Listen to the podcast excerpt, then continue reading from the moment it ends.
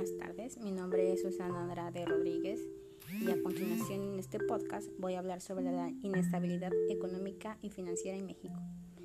Por muchos años, en México se ha considerado un ejemplo exitoso de apertura comercial y financiera, y es que se argumenta que ha alcanzado una inserción competitiva en el mercado mundial, aunque con rezagos en la productividad que deben ser enfrentados con diversas reformas estructurales. Entre ellas, las más importantes tienen que ver con la privatización de empresas y servicios públicos, de manera que la mayoría de las actividades que aún desempeñan los gobiernos deben ser contratados en el sector privado. Reformas recaudatorias de manera que el presupuesto público permanezca equilibrado o superavitario. El mercado laboral y de servicios financieros deben ser integralmente desregulados. En esta visión,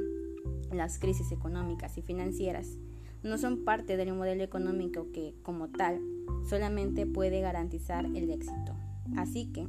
en este cuadro explicativo, la crisis, la crisis mexicana de 1982 no es el resultado del modelo de apertura y de regulación, sino que es de la caída de los precios del petróleo y de las políticas de endeudamiento y desequilibrio presupuestal irresponsable. Por ende, la crisis de 1994, que fue una crisis bancaria, cambiaria y por supuesto económica, tampoco se considera una crisis explicada por el modelo de apertura y de desregulación, sino que es producto de una liberación apresurada y de una supervisión bancaria muy relajada y de la falta de disciplina del presupuesto público. La crisis actual, también económica y financiera, tampoco se considera vinculada al modelo neoliberal proseguido por al menos 30 años sino que es producto de las crisis financieras y de recesiones globales. Y para entender con mayor facilidad qué es a lo que me refiero, debemos de conocer la historia del Fondo Bancario de Protección al Ahorro, así es, el FOBAPROA, que con apenas cuatro años de edad se convirtió en un villano, al ser una pieza instrumental para resolver una crisis financiera que, lo que llevó a empresarios al suicidio y familias a perderlo absolutamente todo. Creado en 1990, el FOBAPROA fue un esquema que estaba diseñado para funcionar como un seguro de depósitos bancarios de los ahorradores, pero tras el error de diciembre de 1994 tuvo que ser utilizado para el gobierno, entonces encabezado por Ernesto Cedillo, para devolverle solvencia a los bancos y de esta forma proteger el ahorro de los clientes, fue cuando diversas instituciones financieras se declararon en quiebra. Fue tal insolvencia de los bancos durante la crisis de 1994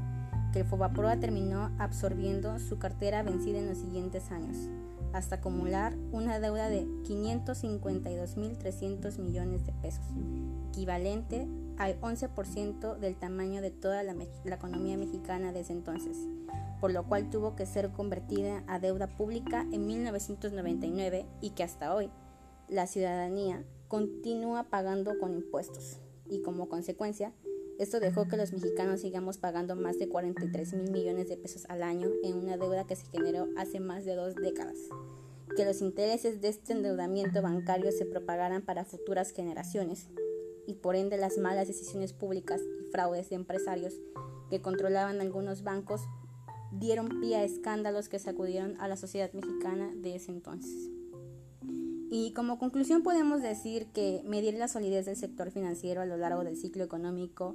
y cómo éste puede condicionar la evolución del conjunto de la economía puede precisar el seguimiento de un gran número de variables y que después de dos devastadoras crisis financieras, México es un caso extremo de modelo de desregulación y liberación. La actual crisis global de los últimos tres años está mostrando la nueva realidad de la economía subsidiaria de un sistema jurídico y político hecho girones y de una sociedad agraviada y empobrecida. Esto ha sido todo, espero que les haya gustado y que haya quedado el tema bastante claro. Muchas gracias.